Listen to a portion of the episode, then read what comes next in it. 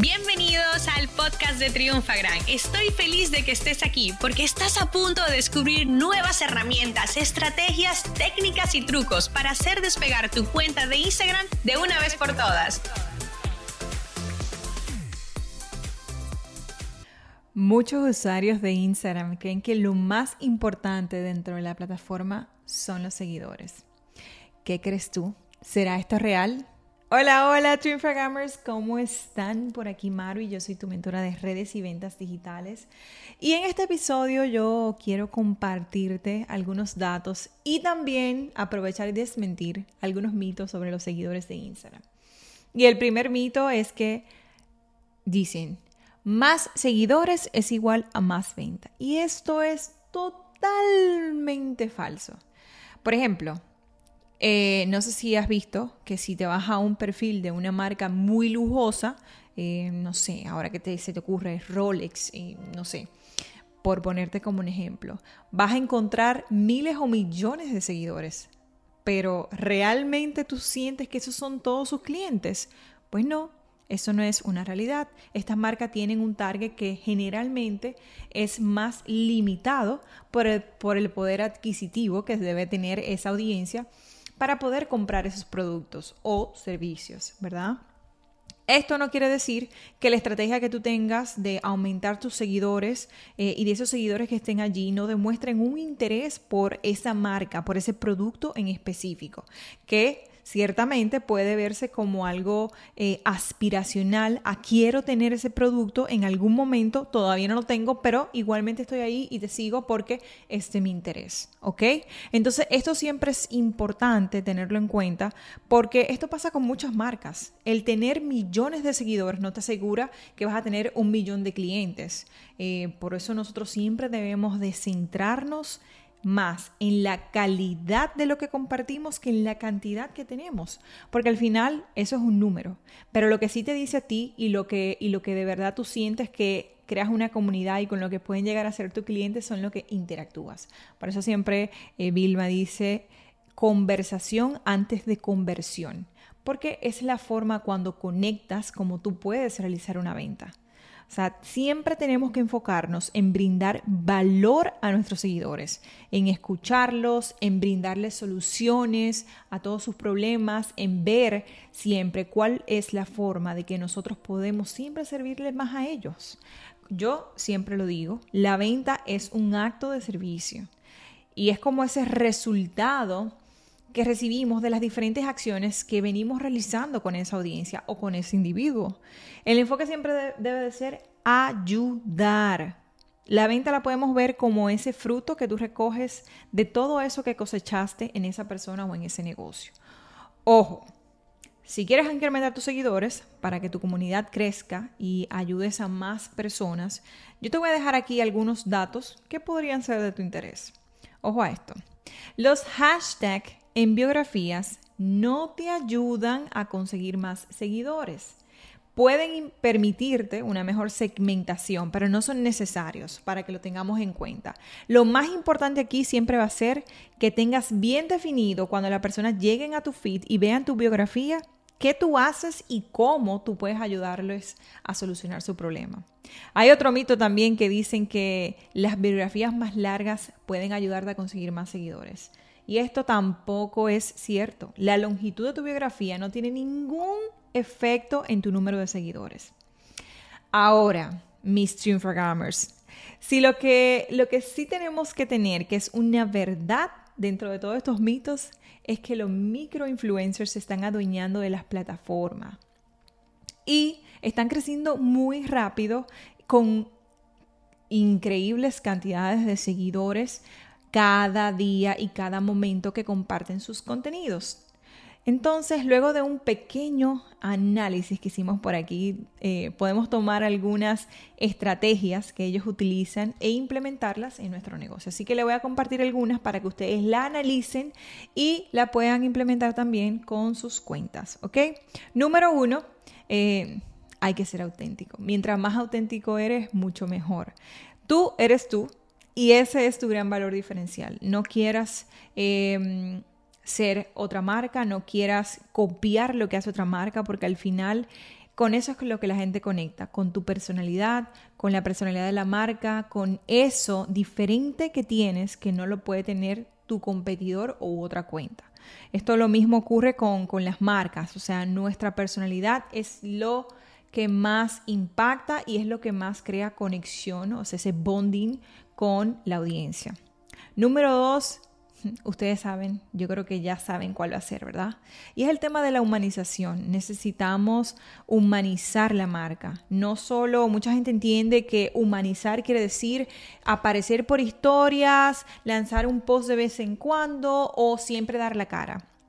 No, aquí lo que tenemos que ver como nosotros, de la forma que interactuamos con nuestra audiencia, cómo compartimos con ellos, cómo lo escuchamos, cómo a través de las historias yo te puedo mostrar más mi día a día, em, en caso de una marca comercial, enseñar cómo creas tus productos, cómo diseñas eh, una estrategia, cómo em, puedes resaltar algunas, em, algunos insights de tu día a día o con una reunión con un cliente.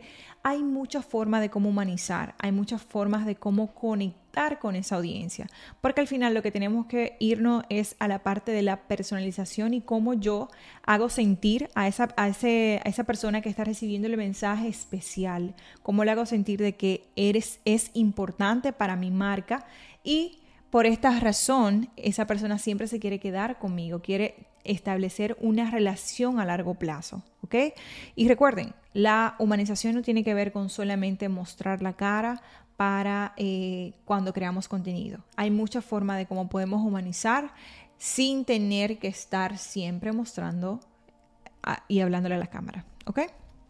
Vamos con el número tres y es, como dicen mis queridos americanos, less is more. Mientras menos es mejor ya nosotros no necesitamos el tema de tanta producción para llamar la atención.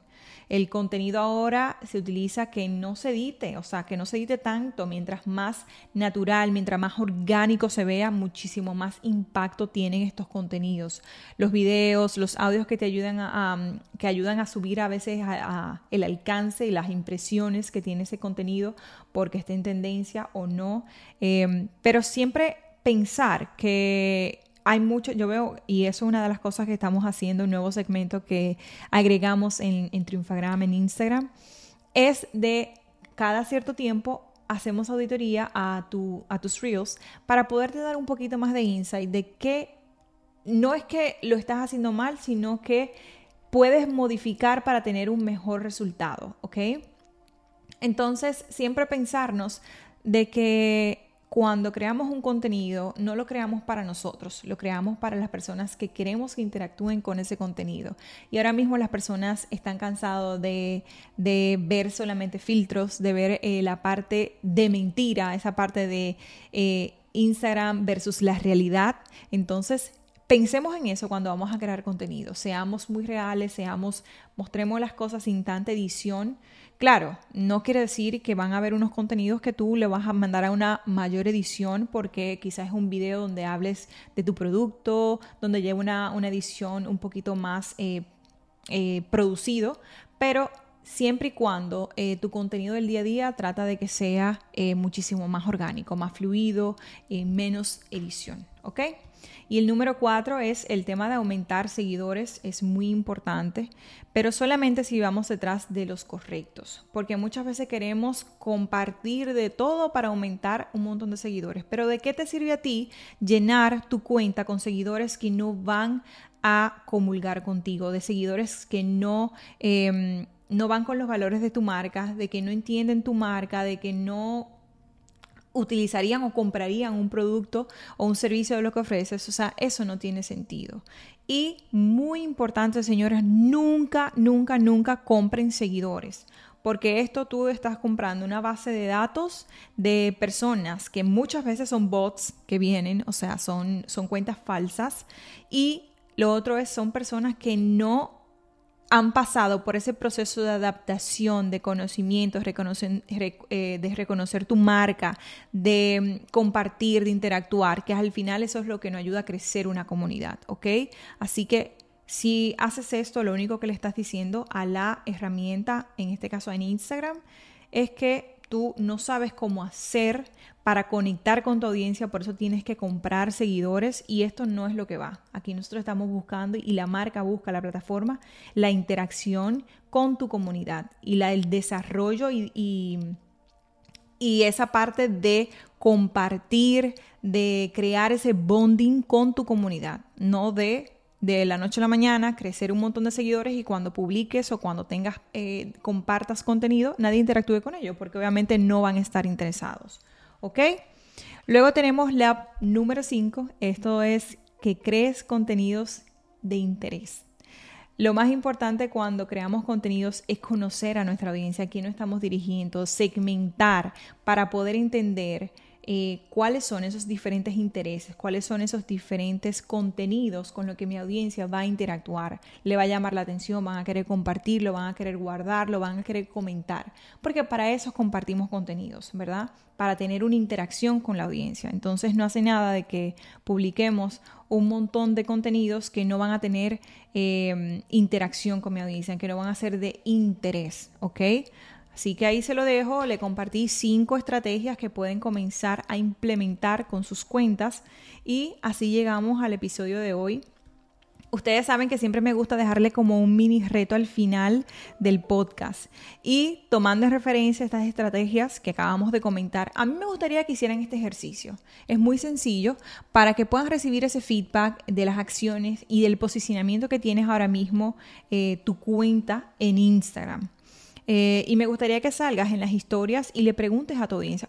O, si no te gusta mostrar tu, tu, cara en la cámara ni hablarle, bueno, pues entonces puedes subir un screenshot de quizás una foto te haces le pones, puedes señalar el cajetín de preguntas y le pones, ¿para qué me contratarías? Porque esto muchas veces dicen, ah, pero yo no tengo servicio. No, pero ya tú sabes la percepción que tiene esa audiencia de lo que eres bueno, de lo que podrías ayudarlo a ellos y te da como ese insight de tu saber si la comunicación que tú estás compartiendo, que estás eh, moviendo en tus cuentas, está llegando como debe ser. Así que te lo dejo por ahí para que lo hagas y luego me comentes cómo te fue. Bueno, Triunfagrammers, eh, nos vemos en un próximo episodio. Como siempre les digo, si este episodio te aportó valor, te ayudó a entender eh, nuevas estrategias y hacks que puedes aplicar en tus cuentas y crees que alguien más podría también utilizarlo, bueno, pues compártelos con ellos también. Em, nos vemos también por, recuerda, por Instagram, eh, arroba triunfagram y en triunfagram.com. Nos vemos en un próximo episodio. Chao, chao. Esta sesión se acabó y ahora es tu turno de tomar acción. Suscríbete para recibir el mejor contenido de Instagram. Y si te ha gustado este episodio, compártelo en Instagram etiquetándonos arroba triunfagran.